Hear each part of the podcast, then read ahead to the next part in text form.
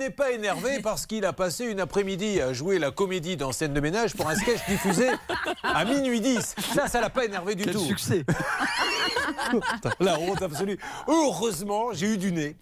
J'ai pas prévenu ma famille. Parce que, vous savez, souvent vous prévenez la famille, tout le monde va devant l'écran et ne voit jamais rien. Vous savez ce qui m'est arrivé Je vous raconte une petite anecdote. Je sais que vous êtes friand de ces anecdotes. Quand j'ai démarré ma carrière, mon premier passage, c'était à Sacré Soirée où je devais faire une rubrique.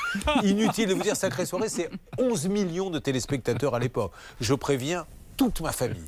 Je suis au pied de l'escalier qui me permet d'arriver sur le plateau pour faire ma chronique. J'ai un pied sur la, première marche. J'attends que Jean-Pierre Foucault m'appelle puisque c'était la fin d'une chanson, je dis n'importe quoi, de Serge Gainsbourg. Et je devais venir faire ma chronique après. Voilà, c'était Serge Gainsbourg à l'instant. Et tout de suite, je commence à monter les marches. Nous allons écouter Julien Clerc. Et là, plus rien. Et je ne suis jamais passé dans l'émission. Et il m'a oublié, je ne lui en veux absolument pas. Mais alors, inutile de vous dire que la famille, maintenant, je la préviens plus. Et j'ai bien fait, parce que hier, à, à minuit, ils auraient commencé à m'appeler en me disant Dis donc, ton sketch, c'est un peu long. hein. J'ai vu les alors. courbes. hein. J'ai vu les courbes. J'ai vu les courbes quand Ouais. vous passez euh, votre sketch. hein. Ça marche bien? Non. Ah oui.